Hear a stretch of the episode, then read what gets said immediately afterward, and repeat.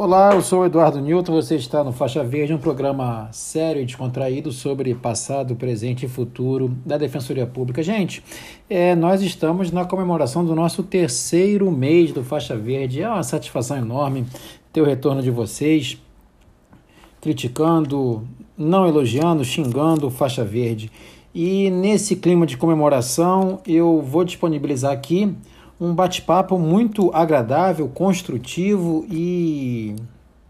Acho que não tem nem palavras para falar. Foi um bate-papo sensacional em que, jocosamente, os mais feios do processo penal se autoproclamaram os musos e trouxeram é, provocações bastante interessantes num sábado de aleluia. Veja aí que, que cada um trouxe o seu Judas.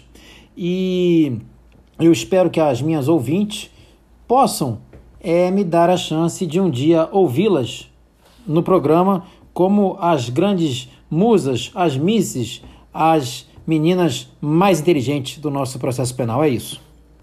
Vamos ver se o Saulo aparece agora, né, gente? Deixa eu já botar logo aqui, ó. Não tá ninguém, ninguém ainda está aqui, né? Só falta ele não aparecer, entendeu? Ah, pronto. Já tá ele aqui já. Cadê ele? Saulo. Saulo está aqui. Deixa eu já assinar para o pessoal que está chegando aí de volta. Vamos ver se ele agora aparece. Só falta o restante da rapaziada não aparecer. Daniel. Ah, bonitão, agora você apareceu, né? Deixa eu achar um lugar aqui.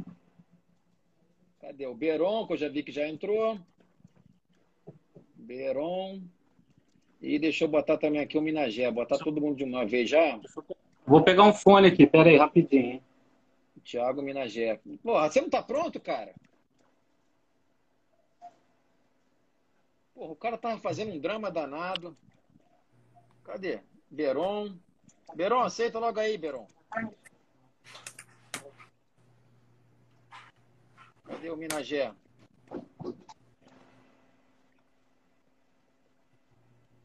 Minagé. Pronto, só tô esperando agora as outras duas, as outras duas os outros dois menudos aparecerem aí. Cadê? Você separou a música que você ia separar? Quando eu voltar, quero viver. Deu, deu ruim aqui na música, cara. Deu ruim tudo aqui, né? Pô, tá, vai ter que derrubar de novo, Eduardo? Não, pera aí, acho que agora foi. Pera aí, ó. Vou, vou enquanto isso botar a música, que o Operon já apareceu. Será, será que eles limitaram a três, cara? Não, não limitaram, não. O Minagé não está conseguindo participar por quê? Transmitir ao vivo. Botei ele aqui. Deu? É, eu botei aqui, eu tô aguardando ele. Ele, Aí, ó, ele se aceitou ele agora? Aceitei. Ah, porra, é. agora sim. Porra, o quarteto mais bonito do processo penal brasileiro. Ô, Beron, prazer. Primeiro falar com o Beron, não conheço. Você não tá perdendo nada. Vai lá, Beron. Que... Maior, maior defensor desse país. Tenho lido toda semana. Opa. Saúde, Beron. Prazer falar lá, com Beron. você. Opa, Beron, tudo bem, meu irmão? Lá, tudo jóia. Fala, Thiago. Cara, fala. Tudo bem, meu amigo? Tudo bem. Ele estava ele tava nervoso, o Minagé, sabia? Que não, a gente tinha cara, excluído ele. Tive até que fazer um chá, cara. Tá, Alberão, vamos lá. Continua com o teu HC do STJ aí, cara. Então, é... esses, três, esses dois pontos principais, né? É, que, eu, que, eu, que eu falei, é, a questão da ilegalidade, né? logo a partir é, do momento em que o promotor pediu absolvição, pediu, a, pediu a, a o arquivamento, pediu é, a impronúncia, e, e eu concordo e acho que é isso mesmo, quer dizer, o defensor tinha que já viu a movimentação, vai lá direto é, e já vai lá direto e já, ó, vamos, vamos conversar depois. Nesse momento já está ilegal a prisão, então vamos, vamos Eu acho que o Beirão travou. lá no, no STJ, É o ah. 650.072, 650072, que foi concedido.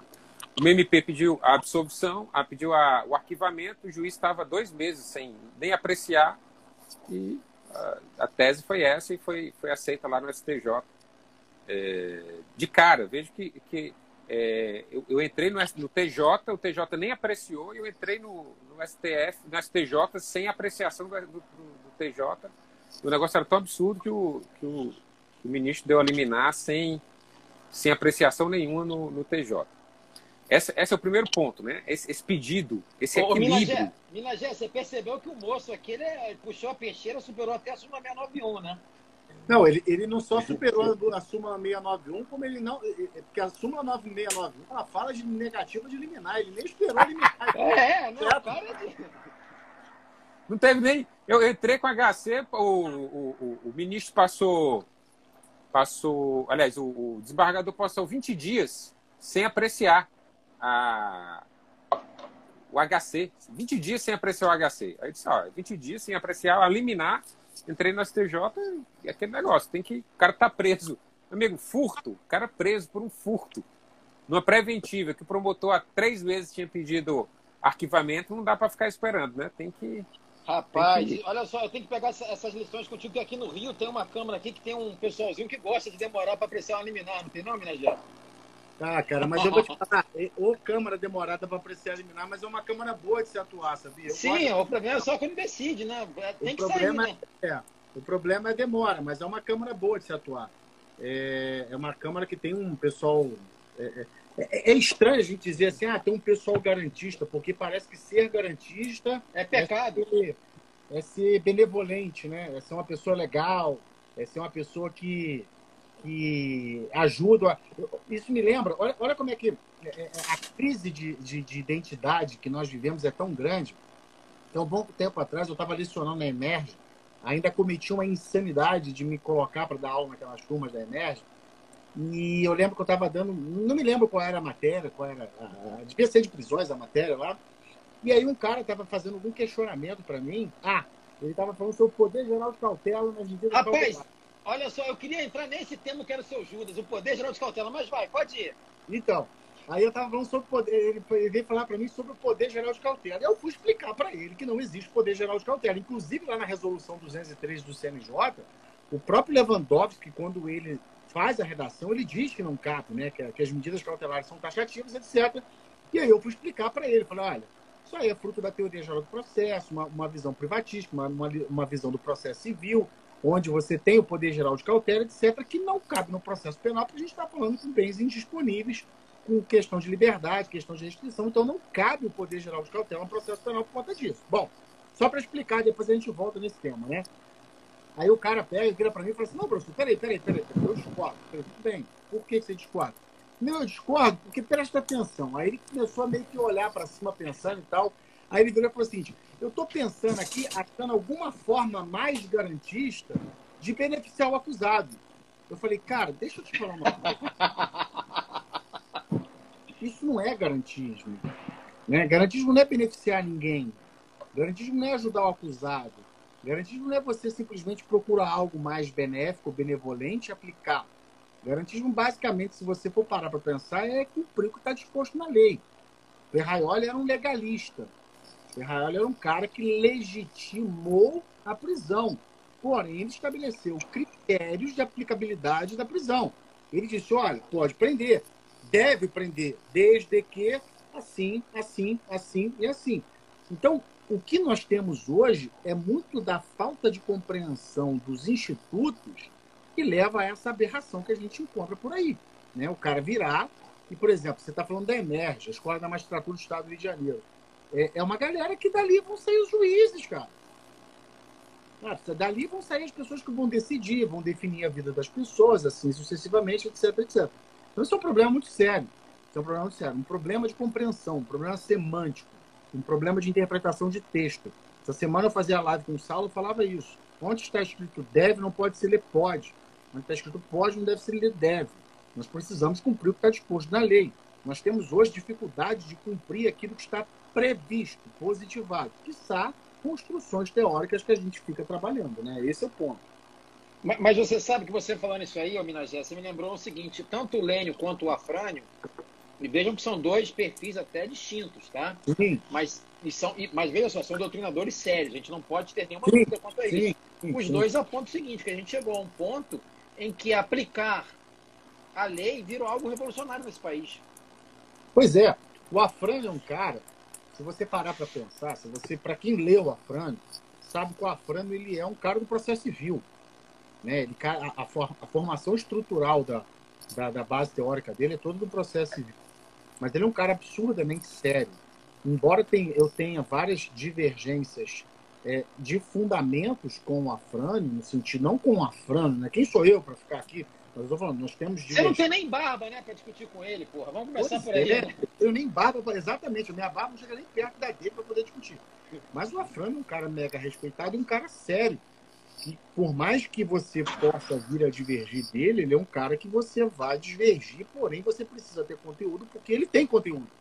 O que nós vemos hoje é que as divergências são carentes de conteúdo. O povo diverge porque não concorda, porque não acha legal, porque não está nem aí, porque não quer, etc, etc. Esse é o problema. Mas, ô, ô, Minagel, eu queria pegar isso aí como seu Judas pelo seguinte. Essa semana teve até um artigo na coluna que tô eu, lá eu, o Beron e a Gina coordenamos, lá, que é um baita artigo do Pedro Paulo. Inclusive, É, vocês mas- podem me convidar para escrever nessa coluna, não? Só para saber. Ah, cara, você, olha só, vai ser um prazer enorme, entendeu? Cara, eu, eu, eu, Eu olha, eu me ventilei seu nome. Ficou assim. Disse, vamos deixar para um dia que não tenha ninguém para escrever. É, Falou. arroz de festa, né? Você vai arroz de festa para buraco na mesa, né? Cara, mas olha só, eu fui vetado esses dias, então fica tranquilo, você entendeu? Porra, pode tentar lá escrever. Eu fui vetado. Essa semana me vetaram. Mas olha só, e o Pedro Paulo veio com uma discussão sobre as trentes, né? E assim, eu até comentei entre nós, né? Que faltou um pouco dessa discussão seguinte. O problema das trentes no processo penal, para mim, ele se resolve no seguinte sentido. Não cabe porque não tem previsão. Eu não tenho que recorrer a TGP. Pega aquele livrinho, pode ser um livro muito bom para o CPC, para o processo civil lá da, da ADA, do Antônio Carlos Magalhães, daquela galera lá do, de TGP, mas aquele ele não pode ser lido assim, é como se fosse uma antibíblia. É o livro, assim, é o livro da, da profanação no processo penal. A gente tem que acabar com essa lógica do, do- da TGP no processo penal. Ô, Nilton, olha só, nós temos um problema estrutural da própria graduação de direito. Quem aqui não leu esse livro na faculdade? Sim. Quem aqui não teve uma disciplina chamada TGP na faculdade? Então nós temos uma questão de formação, né? É uma questão estrutural de formação. O trabalho, é- toda a formação do, do- do graduando hoje é feita em cima disso. E é muito difícil você despertar, é, como é que eu vou dizer, o viés crítico de um aluno após ele já estar formado. Então, por exemplo, vocês eu sou o único que não sou funcionário público aqui de nós quatro. De certa forma, vocês três, quando vocês estavam ali se dedicando para fazer um concurso, vocês tinham um estudo mecânico. Sim. Não é. Vocês não estudavam para aprender, vocês estudavam para passar. Só que vocês, depois de terem passado, vocês resolveram o quê? Não, isso aqui não é o suficiente para mim. Eu não quero ficar limitado a isso. E aí vocês resolveram criticar, é, pensar, raciocinar, trabalhar, não ceder às imposições estatais. Mas, igual a vocês, quantos temos? Mas você sabe que você falando isso aí, ô, ô Minagé, tem um, um vídeo, tá no YouTube, esse vídeo é fácil, eu vou, se bobear, eu vou até depois jogar lá no meu feed, lá que é o seguinte, o JJ Calmon Passos, que porra, foi um gigante, né? Sim, sim. E ele falava o seguinte, ele falava o seguinte no vídeo, ele falou assim, ó, o tempo que eu mais fui burro na vida foi na época de concurso. Porque eu tinha que decorar o que, que o meu examinador, meu examinador pedia. E a verdade é essa. Cada um aqui fez E o seu mapazinho do que, que Não o é só examinador ia pedir. decorar o que o examinador quer. É saber a posição do membro da banca. O que É, ele é. acha daquilo. O que ele pensa sobre aquilo. É foda, né, cara? É difícil. Deixa, eu- deixa eu fazer Não, um e depois que você vai aqui. para a prática, depois que você vai para a prática, eu fui, eu fui, eu recentemente tive a oportunidade de falar com, com os estudantes de baixa renda aqui de São Paulo naquele curso popular. E você, eu não, eu não sou professor de cursinho, né? Eu não tenho isso e nem tenho vontade de ser, porque eu não, acho que eu não tenho esse, esse, esse dom. É, é perfil. Não é o seu perfil. É perfil, exatamente, não tem esse perfil. É, e como é difícil, né? Você falar para o público que, que, que você está ensinando execução penal, mas aquilo que vai talvez caia na, prova, na prova ou seja, seja exigido não é que eles vão depois trabalhar. Né? A gente trabalha com um terço da LEP e às vezes o examinador vai cobrar uma coisa que você nunca, como eu, com 10 anos de VEC, nunca vi na vida, nunca atuei na vida. E realmente há uma crise institucional do, da faculdade, começando a faculdade, e depois passa pelos concursos e tá até pela OAB também, né? Com Diga toda, lá, Beron. Com toda certeza. Fala, Beron. Ó, eu vou, vou, fazer um contraponto aqui. Eu não concordo com a, com a, com a ideia de teoria geral do processo a partir da teoria geral só, do processo civil. Você dá aula de processo civil, Beron. Tenta Sim. se defender aí, tá? Eu dou aula de é processo civil. Aqui, o, eu estudo processo civil, eu estudo processo civil e estudo processo penal. Aliás, eu acho que essa divisão é um idiotice. Eu acho que você tem que estudar processo. Os países de, de matriz espanhola, os, os países de, de língua espanhola, eles costumam estudar processo. Então, por exemplo, o catedrático da Universidade de Salamanca, que é orientador da Paula, ele é professor de processo. Então, eu discuto com ele processo civil e processo penal. É, essa comunicação entre as instâncias processuais é importantíssima. O que eu discordo é que nós temos que ter uma teoria geral do processo a partir da visão do processo civil, o processo penal. Isso não tem nada a ver, que é o que acontece. Infelizmente, nós temos, e, e a crítica que o Afrani faz é, é justamente essa. Eu acho que no. Estou tentando lembrar qual é o livro que ele faz é, essa crítica. Eu escrevi sobre esse. No, quando eu, eu falo de sistemas processuais. O canal dele que ele fala. Eu acho que é o livro de processo penal dele. É, o processo penal, que agora está atualizado com o PR, que ele escreve junto com o PR. É no, é no curso, né? É, é o curso, é o curso. O, o, o, o, o, o Jacinto também faz essa crítica, né? Bem, bem contundente da questão da, da teoria geral do processo. Eu acho que é no, tem aqui o livro dele, o, a LID e o conteúdo do processo penal. É, esse é, livro do Jacinto. É, esse do Jacinto, ele, ele, ele faz essa crítica também. Mas vejam, é, eu hoje, eu hoje utilizo muito do processo civil no processo penal. Porque hoje a, a, a escrita do processo civil ela é muito mais garantista do que a escrita do processo penal. As disposições do processo civil são muito mais garantistas do que, do processo penal. O Código de Processo hoje, é muito mais avançado do que o que você Muito mais avançado. Por exemplo, vou dar aqui, ó. Eduardo Newton entrou com a reclamação lá no STF. Me diga onde é que está, onde é que está a, a, a, o disciplinamento da reclamação, Eduardo Newton. Está no processo. Não, está no CPC, mas olha só, Beirão, eu quero fazer um contraponto no que você pera, pera, pera, pera, Não, eu nem terminei ainda para você fazer o contraponto. Peraí, peraí. Então, tá. Eu gostei do que o Beirão falou pelo seguinte. É até bom para a gente poder lapidar essa crítica que eu que eu encampo também a TGP. É, o que o Beirão falou faz muito sentido. Quando a gente fala, por exemplo, de cautelares reais no processo penal, é 100% processo civil. Quando a gente está falando de constrição patrimonial, está falando de busca e apreensão, a gente está falando de processo civil. A referência é direta. Isso aqui, isso aqui é disciplinado pelo processo civil. Ele, ele, o, o, processo penal já diz logo. Então, eu vai lá e vê isso. Pronto. Sim. Só que o que eu quero colocar, que é onde vem o meu ponto central, é uma coisa é você partir do processo civil para compreender o processo penal. Outra coisa é você trabalhar o processo penal conjugado com o processo civil. Eu acho que tem uma diferença muito grande nisso. Eu acho que quando a gente parte as premissas e os pressupostos do processo penal, vindo da TGP e do processo civil, nós temos consequências drásticas. Por Sim, e ruins. A lógica do processo civil, de certa forma, ela tem o seu cunho patrimonial, né? majoritariamente. Só que o que eu sou totalmente contra, e isso também é, é, uma coisa que eu já discuti muito com muitos desses, desses que você já falou aí, Beron, é que a gente não pode soltar as mãos do processo civil. O processo civil ele tem que ser o quê? De mão dada. Sim. Processo civil, processo penal, mão dada. Mas partir da premissa do processo civil, nós temos consequências complicadas no processo penal. E aí entra a minha crítica, sabe? Não é uma crítica, ah, TGP é uma merda, TGP não presta, TGP. Não, mas TGP não presta. Não, aí já é coisa do Nilton maluco, mas eu não acho isso. Eu acho que a TGP ela atende às finalidades a qual foi proposta. Ponto. Beleza. Mas ela não pode explicar a origem do processo penal. Não tem como. Mas também fechar os olhos para o processo civil foi como a gente falou aqui agora.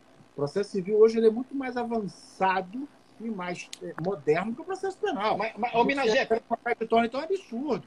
O processo civil é contraditório do começo ao fim. Processo Peraí, olha penal. só. Eu, eu quero trazer o Saulo, que o Saulo está perdido, que ele é o homem da execução, mas antes eu queria só fazer um adendo, que é o seguinte.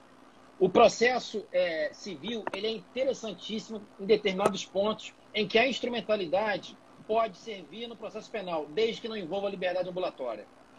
Quando Mas quem é que trata de defende, quem é que defende instrumentalidade no processo civil? Eu, eu não Ué, defendo Cândido instrumentalidade Dinamarca no tá aí, é o processo civil. clássico, todo mundo leu Cândido Dinamarca. Eu, eu, eu- tá, mas tudo bem, se você concorda com ele. Eu, eu, sou, eu, eu sou garantista no processo civil também. O processo civil também é garantido. Não sei se todo Processo mundo não civil quer, é não quer aproveitar, não quer aproveitar o ato de qualquer jeito. Mas olha só, já já a gente vai voltar essa discussão, porque eu estou sentindo que o Saulo está meio cabreiro ali. Ô Saulo, conta pra gente aí qual que é seu Judas aí, que eu sei que vai ser um Judas na execução.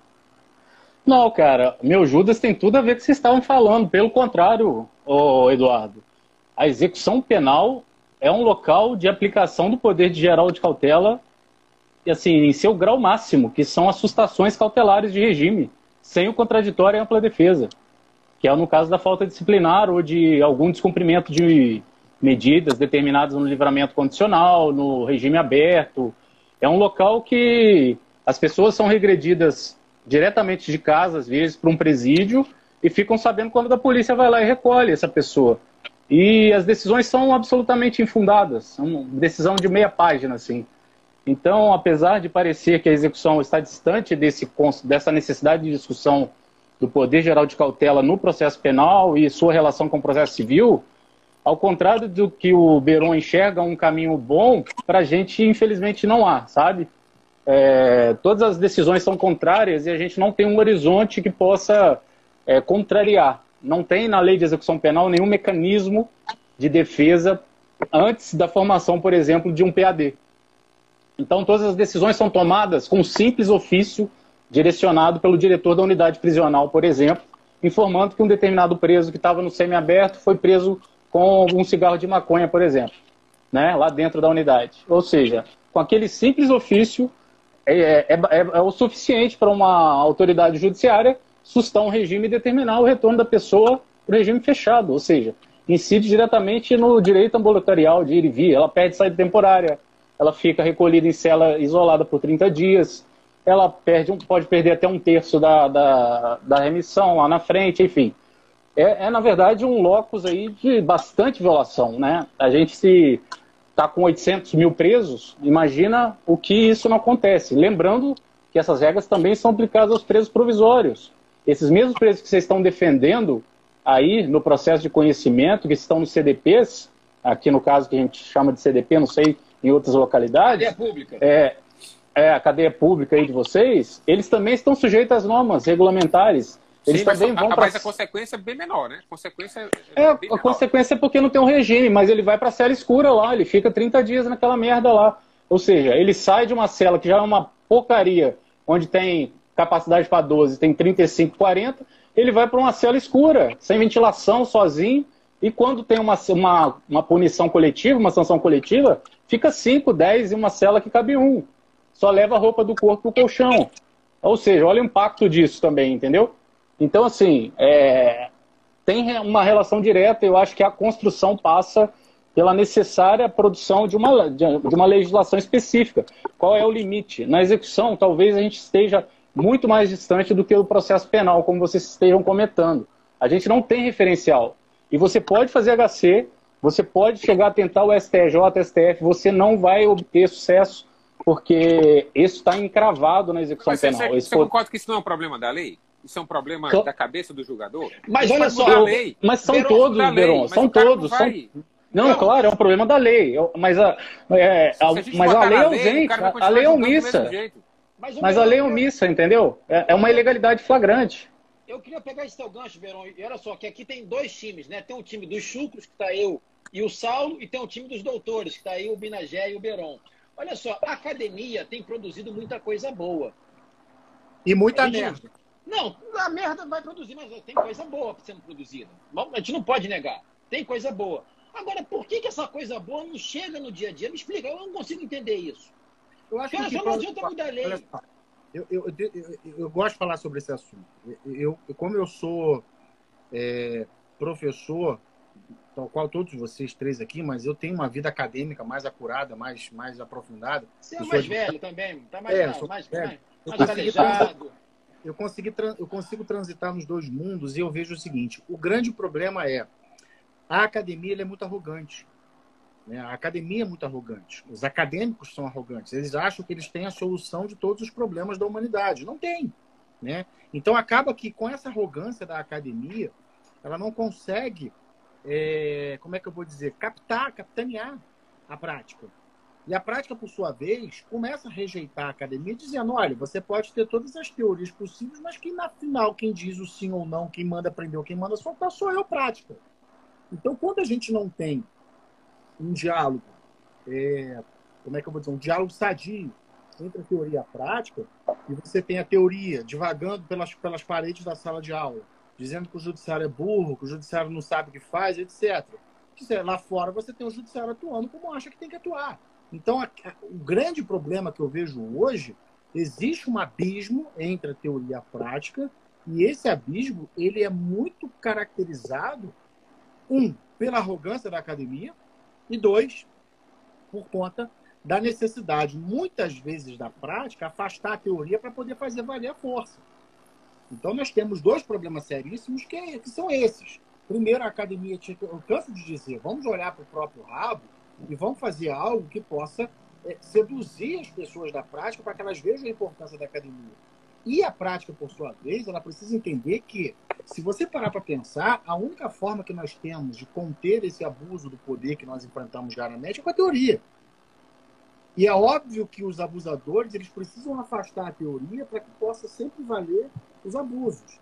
Então é uma linha tênue e é um problema que nós temos que isso nós precisamos, ao invés de nós separarmos, a gente precisa construir pontes de aproximação da, da, da academia e da prática. Isso é uma, uma questão que eu tenho muito clara comigo e eu não sei se vocês concordam.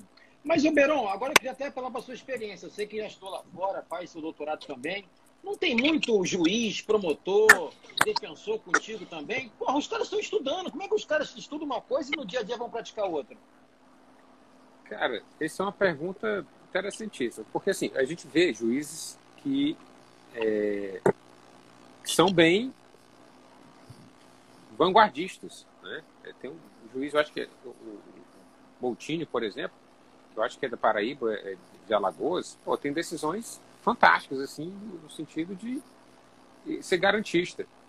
É, mas os juízes, quando veem a postura dos, dos tribunais estaduais superiores, eles se sentem um pouco, eu, sabe, eu acho assim, é, não é acovardados, mas é, é sente que o deles também está na reta, porque a gente vê aí os, os, os exemplos, né? Os exemplos de desembargadora, tendo que responder no CNJ porque soltou, porque absolveu. É, juiz. Juiz, juiz que solta, respondeu, é, é, juiz que, que dá um lanche para alguém que está tá com fome, respondendo. Então, Sim. pessoa fica com as barbas de molho, né? Cordeiro no Rio. Quem? Kenarique em São Paulo e Cristiano Cordeiro no Rio. Não, não fala Foi. mal da Cris Cordeiro, que ela é minha, ela é minha, pô, ela é minha locadora. Não, Não, fala eu mal. tô, eu tô corroborando. Ele tá falando da- das, dos que foram punidos nos tribunais locais e absolvidos Ah, tá, CNJ. Não, não, senão daqui a pouco a Cris vai querer aumentar o, o aluguel. Fala A mal. Kenarique. Kenarique é fantástica, né? Exatamente. Então, assim, Aposentou. Não quis falar, é, não quis falar os nomes, mas. essa- Mas merece essa- a essa referência, é uma- né? é uma- é, assim, a, a- a- dizer, o ambiente que se torna, talvez, às vezes, até difícil da pessoa trabalhar. E aí ele tenta, digamos assim, paulatinamente, tenta progressivamente, né? É, experimenta dar, uma- dar decisões positivas aqui e ali. E agora mesmo, é, há, há- quatro, cinco dias, o, a vara aqui de, de delitos de organizações criminosas, depois de mais, depois de mais de 100 dias é, com prisão preventiva de uma operação sem o MP apresentar a denúncia, ela resolveu relaxar a prisão. Então, o governador do estado foi ao, ao- ao- Instagram reclamar que tinha. O governador do estado foi ao Reclamou. Instagram Ele reclamar. reclamou de você, não foi, meu? Pode ter sido. Ele, O Beron meu fez a papel- defesa lá, ué. meu, Pública. Meu, meu papel de defensor, eu cumpro. Então, É isso aí. meu papel de defensor, eu cumpro. Até vamos para o CNJ, para o STF, para a Corte Interamericana de Direitos Humanos. Eu, esse é o meu papel. Eu não vou, eu não vou deixar de. de né? Eu lembro que já atuei numa vara em que o diretor disse que, que eu, eu entulhava a vara né, de recursos e tal. Eu guardo até hoje essa mensagem como um elogio a mim, né? Eu estou fazendo. É esse o meu papel mesmo, né? É, não tem compromisso Agora... com meta do CNJ, não tem um compromisso com, com quantidade de sentenças é, é, é, é, prolatadas, com quantidade de diminuição de processos. Não tenho, não tenho nenhum compromisso com isso. Meu compromisso é com assistido. Esse, ô, pronto. Ô, Saulo, já que a gente está falando Oi. de Judas, ah, diga exame, lá. E o tal do exame criminológico aí em São Paulo, hein? Rapaz, você acredita que depois do nosso, nosso podcast, eis que surge na minha tela uma decisão determinando o teste de Rochar, velho? Você, você, foi um sacana, cara. Você, você expôs essa matéria aí, né? E a juíza voltou a pedir aqui, você acredita, cara? É que eu, é eu fiz. Não, que que é eu fiz. Eu, hein? O que, que é isso? Não entendi. O teste de roxa é aquele teste de mancha feito por psicólogos. Que, você lembra daquelas borboletas, não sei o quê? Você vai no psicólogo quando você está meio. E né, como você não tá batendo. É tipo você, assim, você vai, está precisando de um tratamento psicológico, existe um teste para identificar se você tem algum distúrbio mental, enfim. E aí, um desses testes é chamado teste de roxa, roxa. Cara, e estão determinando aqui no estado de São Paulo para preso progredir de pena, cara. Só tem algum distúrbio, como é que é esse teste? Cara, é pra progredir do... de pena, você acredita, cara? E assim, é. o problema é que o cara já passou com o psiquiatra. Você e o psiquiatra falou que ele não tem nada. Você assistiu Watchmen? Hein? Você assistiu Watchmen? É, tipo, é exatamente, é ótimo. É isso. Então, o que, que aconteceu, cara? Eu fui falar disso na live com o doutor aí, doutor Eduardo Nil, tá achando que eu tava livre desse negócio desde 2014, que não, não aparece por aqui.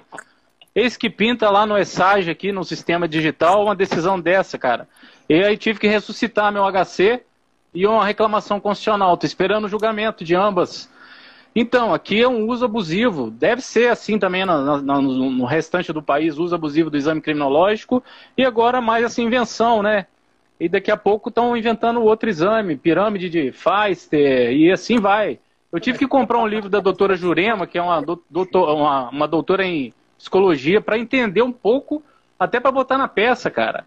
E assim, eu tive o grande prazer de conhecer uma pós-doutora em teste de roxa pela Universidade de França, ela foi minha assistente técnica pro bono num caso aqui emblemático, sabe? E me explicou o que, que era aquilo. Ela disse que o teste é muito bom, mas em tese não é para isso. Ou seja, você testou o preso no exame criminológico, deu positivo para ele progredir, a juíza não satisfeita está mandando aplicar esse segundo teste e está mandando os presos irem para a capital, cara, para o teste ser aplicado por uma associação particular.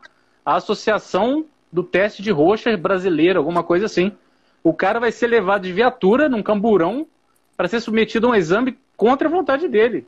Então ainda tem essa. Oi, repete para mim. Você sabe como é que faz esse teste? Ô, Sei. Gente, é... lembra, aquele, lembra aquele teste daltônico que a gente não enxergava porra nenhuma, que era o 8, o 9? É um daquele para ver o que, que, você tá vendo, entendeu? Ia dar merda é... pra gente. É uma prancha, são, são 12 pranchas. que um, O cara inventou isso em mil, 1920, na Suíça, se não me engano. São 12 pranchas com desenhos aleatórios e são, são manchas. E mostra algumas da, da, daquelas. Dura geralmente 40 a uma hora o teste, sabe? E te mostra uma prancha, você tem que dizer o que você está vendo. Com base naquilo, vai gerar um relatório da, da sua saúde mental, do seu, da sua personalidade. Vai aparecer lá que você é narcisista, egocêntrico, flamenguista, surfista e, e etc. É isso, cara. Estão trazendo para execução penal, cara. Um, bom, um sistema igual São Paulo que tem 230 mil pessoas presas, cara. Eu não sei onde a gente vai parar com essa insanidade, sinceramente, sabe? E não tem legitimidade nenhuma. A gente estava falando, eu e o Eduardo. A súmula vinculante 50, é, 26 fala do exame criminológico.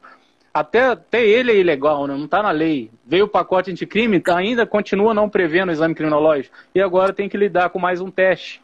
Eu, sinceramente, assim, é, é, cada dia é uma paulada na execução. Por isso que eu falo, cara, é, é quem fica, a, a gente está lidando com mundos diferentes às vezes, né? É preciso que eu vou lá para talvez conhecer um pouco do processo de conhecimento e vocês venham aqui conhecer um processo da execução. Porque, nossa, é bizarro, é bizarro. Infelizmente, o, o país, assim, endureceu a lei e a gente ainda tem que conviver com esse tipo de decisão. Ô, Saulo, mas eu vou te contar uma historinha aqui. Ele vai, ele vai se acusar aqui. Eu estava esses dias no escritório tomando um uísque muito. Não era nem vagabundo, era um uísque Guarani, né? Ali no Paraguai. Dois, dois anos, uísque dois anos que me ofereceram. Ô, se você está falando do meu escritório, do meu uísque, você estava tomando um cheque dentro do meu E aí, o advogado falou o seguinte, Eduardo, me explica aqui. Eu tô com um preso que não tem guia de execução. É verdade ou é mentira? Deixa eu falar uma parada para vocês. Isso tem a ver com. com é, isso é um caso bem, bem, bem, bem, bem interessante. Eu estava com um cara que ele estava preso num estádio, e aí, por questões de sistema, é, ele foi transferido para outro, e por questões de sistema, é, o, o, o, estado de origem revogou os mandados de prisão, revogou o mandado de prisão, e deixou a critério do juiz da vara, ah, no caso aqui do Rio, para que fosse decretado caso entendesse. Ou seja, ele foi transferido e ficou. Ficou. Ficou, ficou, ficou. Preso ficou, pelo ficou. carcereiro, né? O carcereiro que dava carcereiro. E aí, quando eu fui questionar, foi dito que era mero erro, é, é, erro meramente material. É assinou o mandado de prisão. aqui aconteceu, sabe o quê? É, durante o período do recesso, é, quem, quem, quem o secretário de administração penitenciária é, baixou, sei lá o que, o que ele fez de um, de um, de um programa chamado Longa Mão da Justiça, coisa assim. E que se, quem quebrasse o monitoramento eletrônico era recolhido a, a, a, a, a força. penitenciária. É, pronto, seja, só isso. Entrei para HC. Mandado de prisão é, automático, né? Automático, por decreto, por decreto. Era, era. Automático, automático. Mas olha só, eu acho que de tudo isso, a gente também precisa parar para falar uma coisa que eu queria aproveitar que vocês três estão aqui comigo. Eu acho o seguinte: toda essa máquina judicial que a gente está enfiado, ela é feita de seres humanos, né? Somos nós que movimentamos a máquina. A máquina não funciona. Por mais que tenha inteligência artificial, por exemplo, a inteligência artificial precisa ser alimentada. Então, independentemente disso ou não, ela é feita por seres humanos. E cabe muito a nós é, darmos vida a tudo isso. Eu estou falando isso porque, assim, a gente está falando de quatro pessoas aqui que trabalham na defesa, mas aqui tem um cara que acabou de entrar aqui, o Onésimo, que é um promotor na Paraíba. O, cara, o ONP deve odiar ele, porque ele é um cara que pensa como a gente, não no sentido de, ah, leva para casa. Não, o cara fala assim, olha, isso ali manda ser assim, é assim que tem que ser.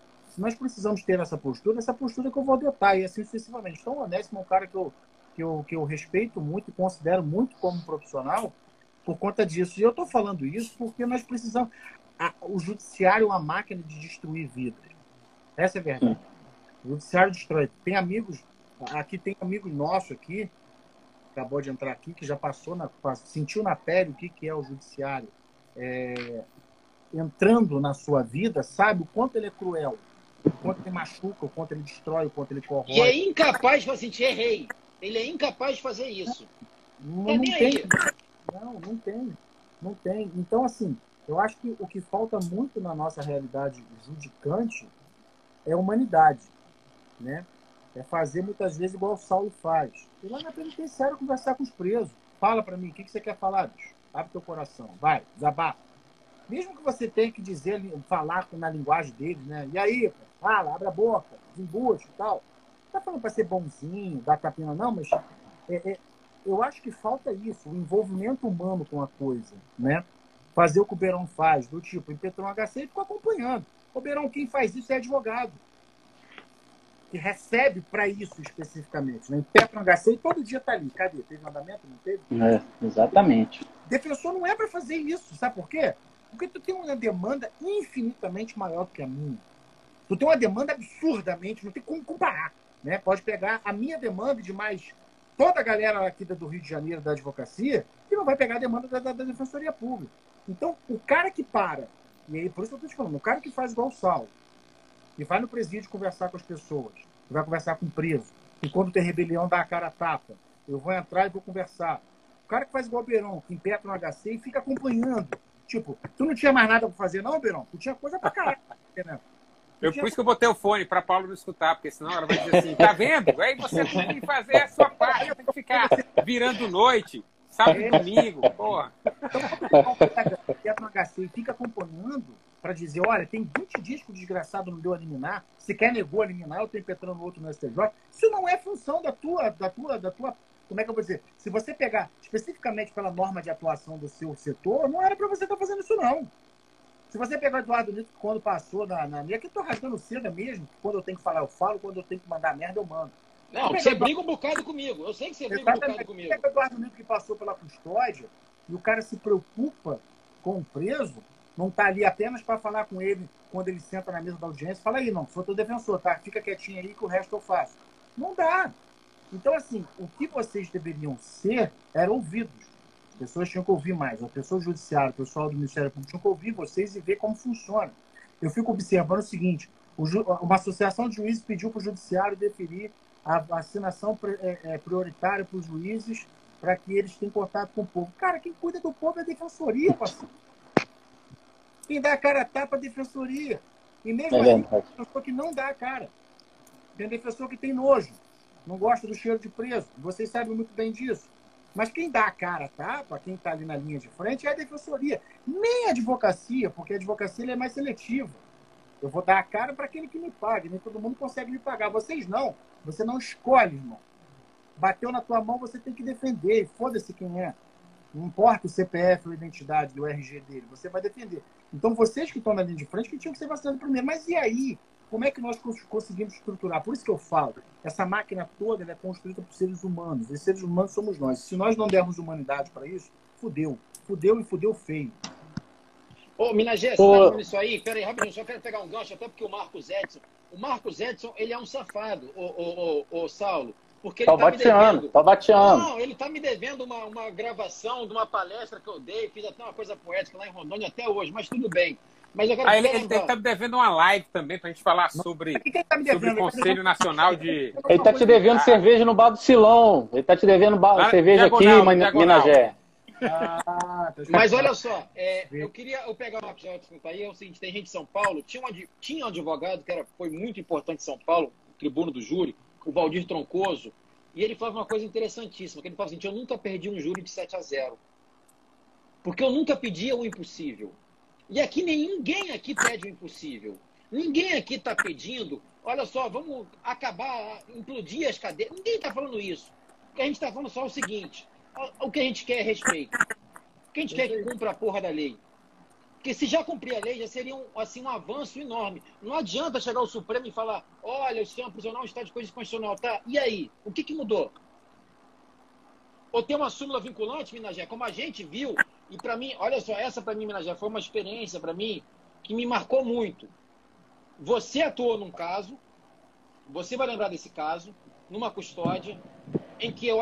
Você falou, Eduardo, porra, é, é um colega de profissão e tudo mais, dá uma atenção pro cara. Eu fui lá, conversei com o personagem e tudo mais. Ele atravessou o pátio sem estar algemado. E quando ele chegou na audiência, a primeira coisa que o juiz fez foi o seguinte: bum, grampeou ele e falou para você o seguinte, tá aí, agora a defensoria não pode reclamar que até o teu cliente, eu estou grampeando ele também de algema. Então, assim, é isso que a gente quer. A gente quer o seguinte, olha só. Deixa eu falar sobre isso. Isso aí foi o seguinte.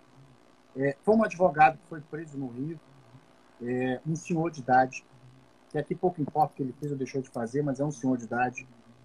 E é um idoso, ele... é um idoso, vamos combinar, é um idoso. Quando ele veio da carceragem para a, a sala de audiência, atravessou um pátio, um pátio aberto, né? E ele veio andando com as mãos no bolso do lado do agente penitenciário. E quando eu vi aquilo, eu cheguei perto do agente penitenciário e falei assim: pô, irmão, valeu por não algemar o velho. E o agente penitenciário veio para mim e falou assim: doutor, a gente sabe quando é e quando não é. Tá tudo certo. E entramos para a sala de audiência. Quando a gente entrou na sala de audiência, eu, tô, eu quero contar esse detalhe porque isso foi muito marcante. O Nilton acompanhou de longe, ele não entrou na sala de audiência. Quando a gente entrou na sala de audiência, a juíza, a excelentíssima juíza virou para o agente penitenciário e falou assim, pode algemar o preso. O agente penitenciário não algemou o cara. Não algemou. Porque ele achou um absurdo. E aí eu fui, obviamente, né, meu? Como assim? Pra quê que não sei o Não, porque aqui, aquela, aquela história que todos vocês já sabem como funciona, né? e meteu. E o agente penitenciário botou a algema em cima da mesa e o coroa foi lá e botou a algema no próximo próprio braço. É, me, dá, me, me emociona só de lembrar, porque eu lembro da reação dele quando ele botou aquela algema, que ele fez assim com a mão para mim, e com uma cara de desespero do tipo, como assim, tira isso aqui de mim? Né? Que é, eu acho que é quando cai a ficha do cara, né? Tira isso aqui de mim. E eu não pude fazer nada. Porque eu briguei, briguei, briguei, briguei, briguei. Essa audiência de custódia, o Eduardo Newton lembra, ela durou quase duas horas. Sim, demorou um bocadão. Porque tinha comissão de prerrogativa, tinha todo mundo ali. Era uma, uma sala, tinha 30 cabeças. E assim, é muito desumano. Eu fiquei muito mal com aquilo ali. O velho é um, um velho, o velho é um velho maluco, fez merda. Enfim, não estou aqui para amenizar o que ele fez de errado. Mas o contexto de, de, o prazer de meter uma algema num advogado, depois virar e dizer para o Milton assim, tá vendo? Até agora a defensoria não pode mais não pode mais reclamar, que eu, tô, eu mandei algemar até advogado. Cara, isso foi muito surreal. Foi muito surreal, isso foi muito marcante. E ali, ali para mim, foi, foi mais uma demonstração de como o processo, de como o judiciário, ele é uma máquina de moer as, as pessoas. É uma máquina de maltratar, é uma máquina de fazer mal. É um mal. O judiciário é um mal. Se é um mal necessário ou não, não sei. Mas falta muita humanidade dentro do contexto judiciário. Falta humanidade dentro da defensoria, falta humanidade dentro da advocacia, falta humanidade dentro do contexto judicial como um todo. E isso tudo às vezes desanima. Isso tudo às vezes deixa a gente completamente cansado, do tipo, cara, parece que eu estou remando vou morrer na praia. É muito triste isso. Enfim, só queria fazer esse desabafo aqui. Quem, quem vai agora, Ribeirão? Fala alguma coisa aí, vai. Manda um outro, aí. outra, outra questão que outro Judas para o mesmo Judas para eu malhar, só que outro em outro viés, né? essa questão da, da prisão da prisão preventiva de ofício é um que tem seu surgimento, tem o seu surgimento com pacote anticrime. Bem, não vi ninguém falar sobre isso. Eu impetrei um HC agora, estou fazendo um artigozinho simples para jogar aqui para o conjunto.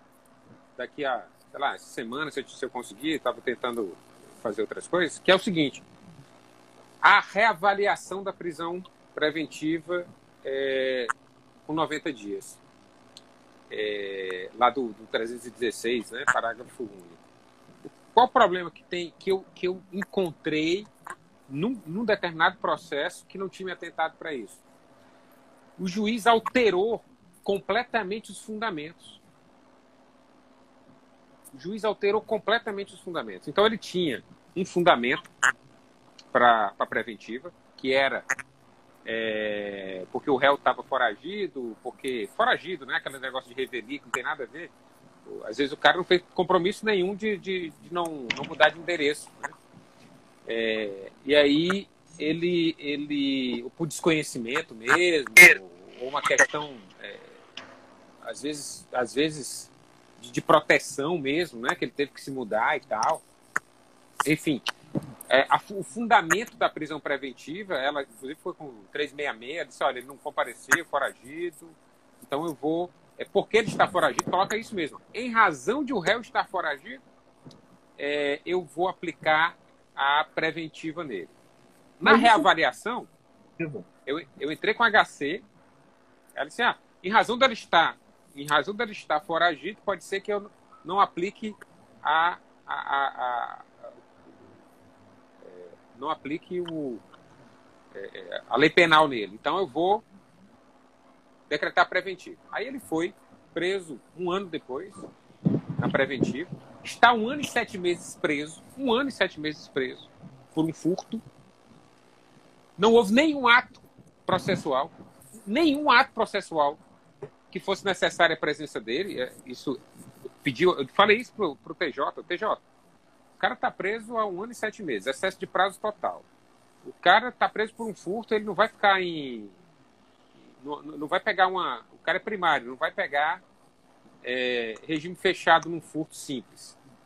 É, terceiro, se o cara for condenado, provavelmente ele já ficou mais tempo preso do que ele vai ser a pena dele. Ele não vai pegar um ano e sete meses de cadeia. Ele pega um ano, um ano e meio, no máximo. Terceiro, não teve reavaliação. Como é que não tem reavaliação? Aí entrei. Quando o juiz vai dar as informações para o TJ, ele faz a reavaliação.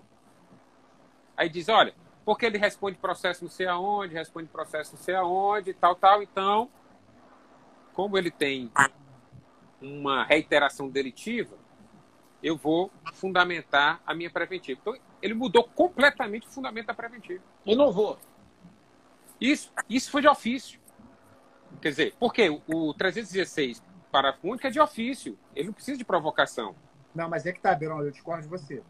Eu acho que o, 3, o parágrafo 1 do 316, por ser uma revisão, para se manter a prisão preventiva, é nova decisão e tem que ser provocado sim. Se não houver provocação, trata de decisão preventiva de ofício. Não, pronto. É, mas, é, mas, é, mas é isso que a gente precisa discutir. Por exemplo, se ele mantiver, assim, olha, no dia que eu, que eu, que eu decretei lá, tinha determinados motivos, eles estão agora presentes, então mantém. Em, em digamos assim, a, a, a, as decisões majoritárias do tribunal dizem que isso é possível. Certo? Mas, assim, Beirão, eu só vou fazer um adendo acrescentando o que o Minajé falou. Isso foi o que o Marco Aurélio fez naquele caso André do Rap. Do rap. Que é, que é, que é olha só, independente de nome, independente de crime, é a interpretação correta. Acabou. Olha só, o que a gente precisa parar para pensar, Beirão, é o seguinte. O não estou dizendo que eu concordo com isso, não. Deixa eu só concluir aqui a, a, o que eu estou dizendo. Tá. Eu não estou dizendo que eu concordo com isso, não. Eu acho que a cada 90 dias o, promotor tem que fazer o dele lá. Olha, está chegando aqui o momento, eu acho que ainda estão presentes, esse, esse aqui, e eu quero que na reavaliação seja mantido. É, isso é uma coisa simples. O promotor faz isso numa página. Também não vamos querer que o cara, é, para falar o que ele já falou, ele vá escrever um tratado. Né? Uhum. Isso, ninguém vai querer isso. Mas eu, isso, isso é o que eu penso. Que a cada vez que vai chegando os 90 dias, o promotor tem que fazer o dele. Simples, vai lá Sim. e faz o dele. Assim como a defesa também vai chegando os 90 dias, a defesa tem que chegar lá, olha, a reavaliação é dia tal. Se chegou dia tal, o promotor não tiver pedido, prisão ilegal você tem que soltar. Pronto, a defesa a defesa está fazendo isso? Quais são os processos da defesa que está fazendo isso? Eu não conheço. Nesse Agora... caso específico, nesse caso específico, houve alteração, sem nenhum pedido. Aí é que é muito escabroso, entendeu? Tipo assim, é, é, é, é, a, é a ponta do, da, da, do novelo que a gente pode puxar para dizer, olha, isso é escabroso. Mas esse escabroso, a gente tem que conseguir o escabroso, que é o cara mudar de fundamentação o sentido do MP, e depois olhar para o outro lado e dizer, olha, inclusive, sempre tem que fazer o pedido. Então, essa, essa a gente tem que, tem que cair em cima dessa questão do 316 parágrafo único com força. Porque senão, o juiz vai lá em, em um parágrafo que eu já vi, olha, estão presentes os mesmos, os mesmos fundamentos lá da decisão de folhas tais. Por isso, mantém a prisão. Pronto. Só Mas, isso, Beirão, vai fazer isso. Beirão, eu queria até aproveitar esse gancho aí. Eu vou, eu vou, eu, eu vou criar agora um Judas para vocês três, tá bom? O Judas chamado prazo no processo penal. E eu vou começar com o Saulo. Saulo, prazo na execução penal, prazo para progressão de regime. Existe isso ou é lenda urbana? Oh, pensa no. Você saiu de diadema, né, cara? Você sabe lá, eu sei o chinelinho, você sabe o que, que vocês passavam, né, cara? é o seguinte, é um excesso de execução, desvio, excesso em todos, todos, em todo o estado, na verdade, né? Mesmo com a criação dos DECRINs, a digitalização dos processos, é, a, não se viu um, um prosseguir, um proceder urgente e necessário na execução penal. E muito, muitas pessoas é, passam de longe do prazo, né? Porque é o seguinte, é, o juizado, aí a gente vai entrar na teoria geral do processo de novo. Vejam bem, Olha Vamos se lá. não é se não é processo civil isso. Mete, mete o pé no TGP aí pro, pro Beron ficar Beron, se liga nessa decisão, que é costumeira aqui na, no estado de São Paulo. Se você, nas suas contas, ingressa com um pedido de progressão, você entendeu estava cabível o benefício, o, o, benefício não, o direito, de progressão ou de, ou de livramento condicional. Você ingressa no dia, hoje, no dia de hoje, porque, por suas contas, o, o preso que você defende está no, tá no. O que, que acontece? Passados ali 20 dias, 30 dias, esse processo vai tramitar e vai parar na mesa de um escrevente para elaboração e atualização do cálculo penal. Ao elaborar o cálculo penal, ele diz que não estava presente no dia 4 de é, hoje é 3 ou 4? 4 de abril, que seja, mas sim no dia 15 de abril. Que já está na mesa dele. É, que já está na mesa dele, já cumpriu, já cumpriu. Ou seja, independente se eu tivesse entrado no dia 4, no dia que ele foi analisar o juiz, ele sabe qual a sentença que ele dá? pela teoria do processo, os requisitos devem estar cumpridos na inicial, como se fosse condição, condição de ação procedimental. Então, assim, visivelmente é um entendimento deturpado. Então, por isso que se assemelha àquela questão que eu falei da falta. Isso é muito comum. Essa é uma decisão muito comum. E o excesso é, é natural, né? Porque passamos pelo exame criminológico, depois agora esse novo exame, e é negado muitas vezes. Cara, pega, algumas... pega, pega a decisão, sabe o quê? Pega um monte de decisão de ST, de, de do, do, tribunal mesmo aí, dos juízes de, de, vara e do, do DJSP, dizendo o seguinte, ó, que quando a gente pede excesso de prazo pela não apresentação, não apresentação da denúncia, aí o promotor apresenta e ele diz, não, foi superado. Então, é, só, ó, é. foi superado. Hoje tem? Ah, então tá superado. Hoje, hoje, hoje tá? Então tá superado. Pronto. Aí é, bota assim, é ó. Bota 100 páginas de decisão. 100 páginas de decisão. E, tá, e tá o superado. Mais, e o mais louco que a execução manda todo mundo atuar de ofício. Todos são órgãos de execução, são Isso. órgãos de fiscalização. O MP é órgão de fiscalização. Inclusive, ele deve pedir HC, ele deve entrar de, pedir abrir mão, de, de direito. O MP abrir mão, né? É... Entendeu? Em e aí a gente tem que conviver com essa decisão. É uma, é uma clara ofensa aí a, a essa teoria que vocês tanto insistem e realmente é, a gente está num passo atrás, mas muito mas atrás. leitura, não é, não, é, não é a teoria que está errada, cara, que eu estou dizendo. Isso é não. uma leitura equivocada, né, do, do, do, processo. É, total, total. Mas, Beron, a gente não consegue reverter, sabe? Com HC mas, que seja. Mas você pode sabe colocar 10 leis aí, cara. E no, o cara não vai mudar a cabeça. Mas, mas, mas, mas não é possível. Peraí, só, peraí, eu quero só é fazer possível, aqui uma pausa aqui, porque o Minas Agora, aqui no estado do Ceará, só para você ter ideia. Deixa eu só para dizer uma coisa. Agora aqui no estado do Ceará, eu, acho que vocês viram nas redes sociais, eu coloquei.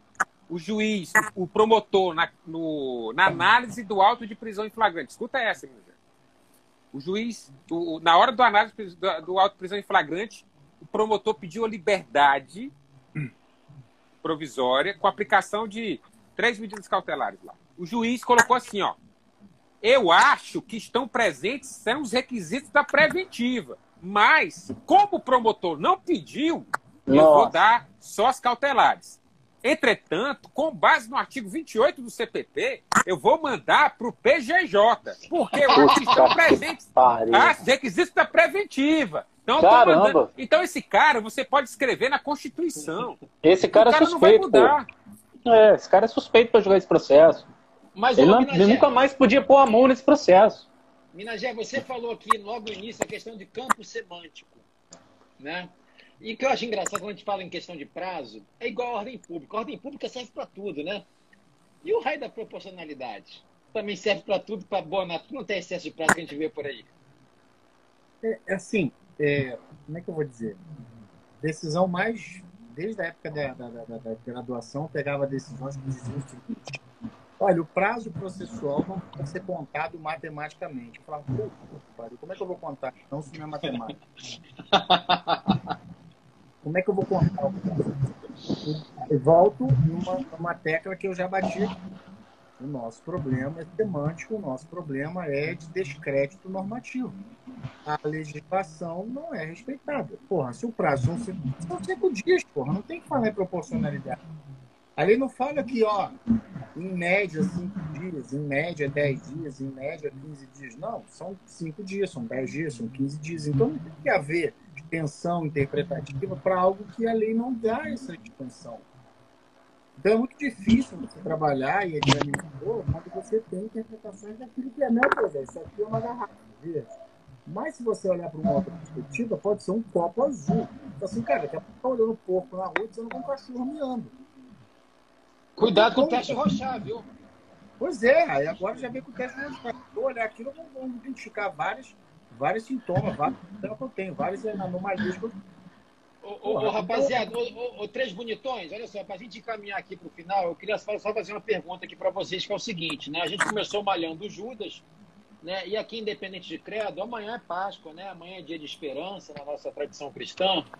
E eu vou começar perguntando para cada um de vocês o seguinte: o processo penal permite a gente ter alguma esperança? Vamos lá, Beron, começa com você.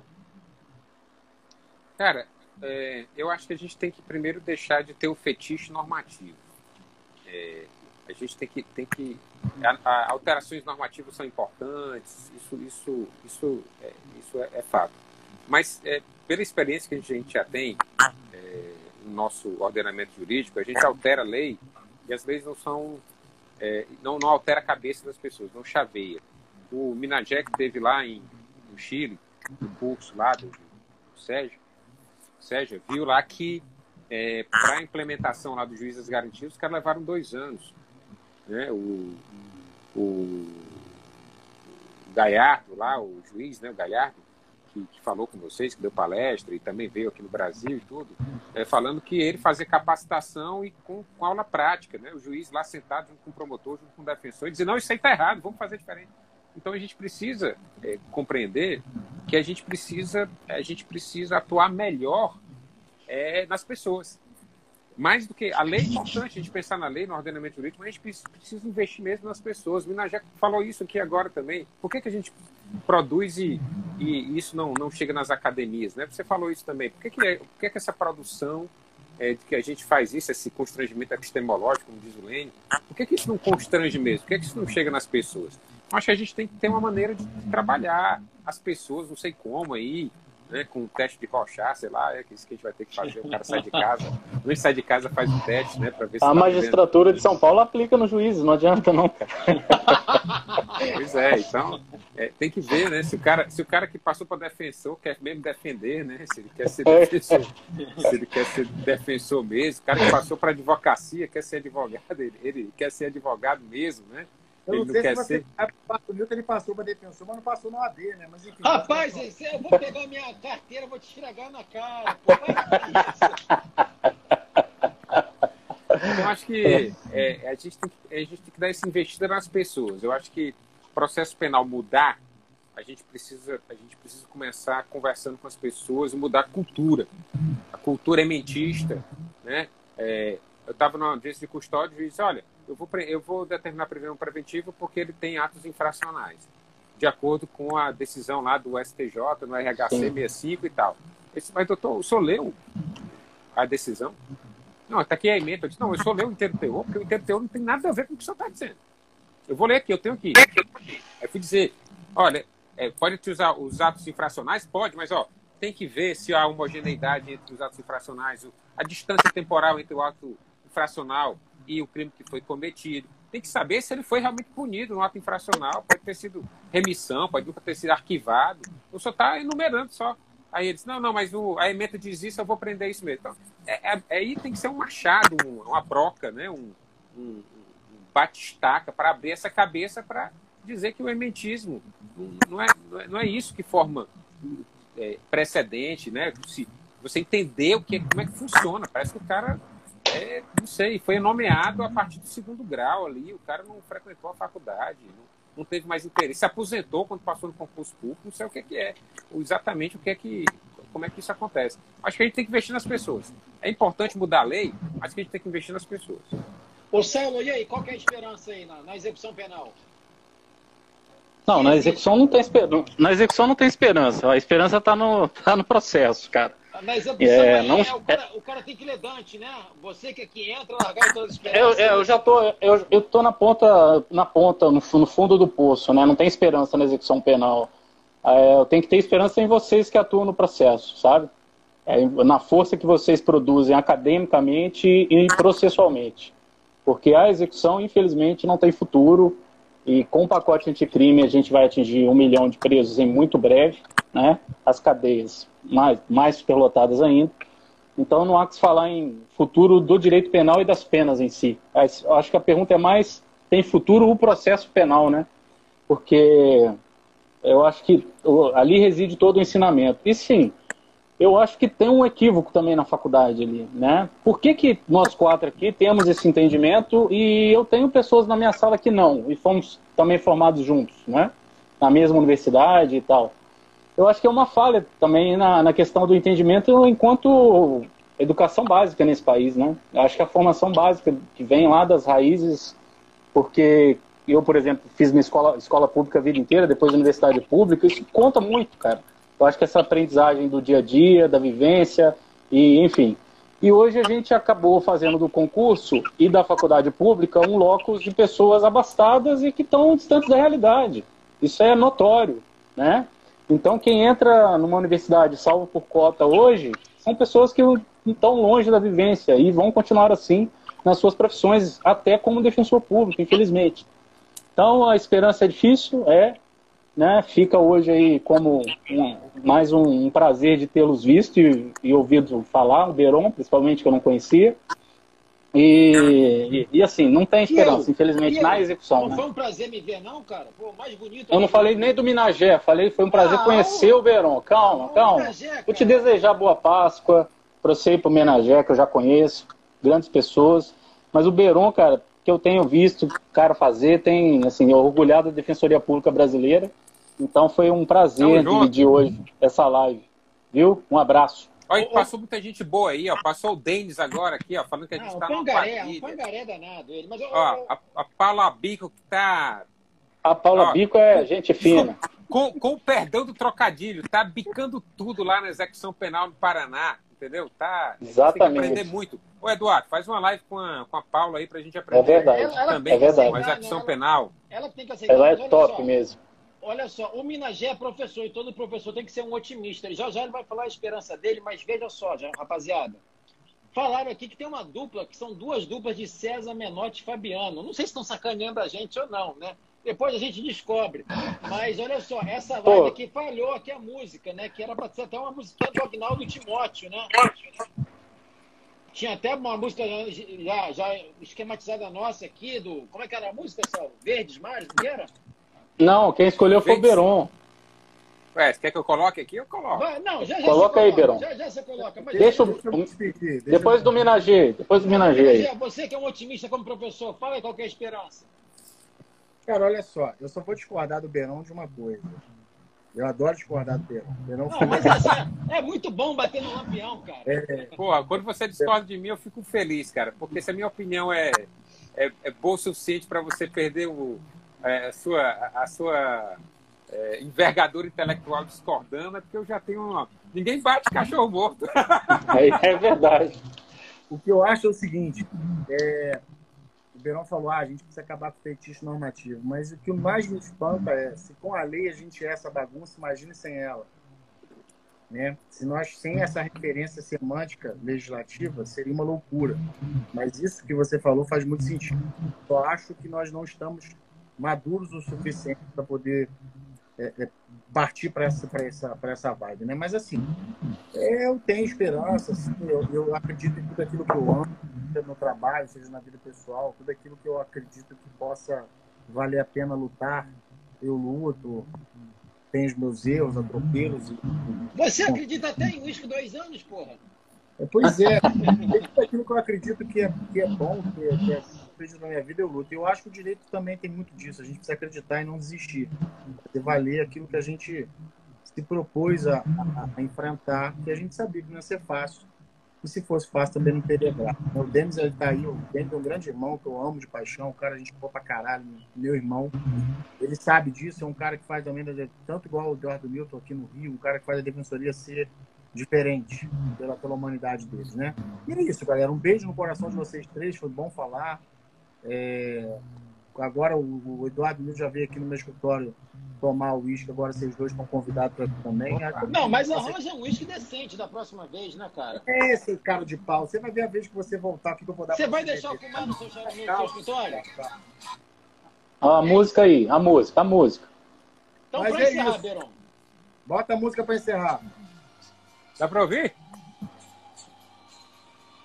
Aumenta aí.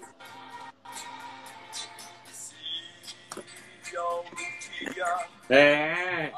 É menino ou menina?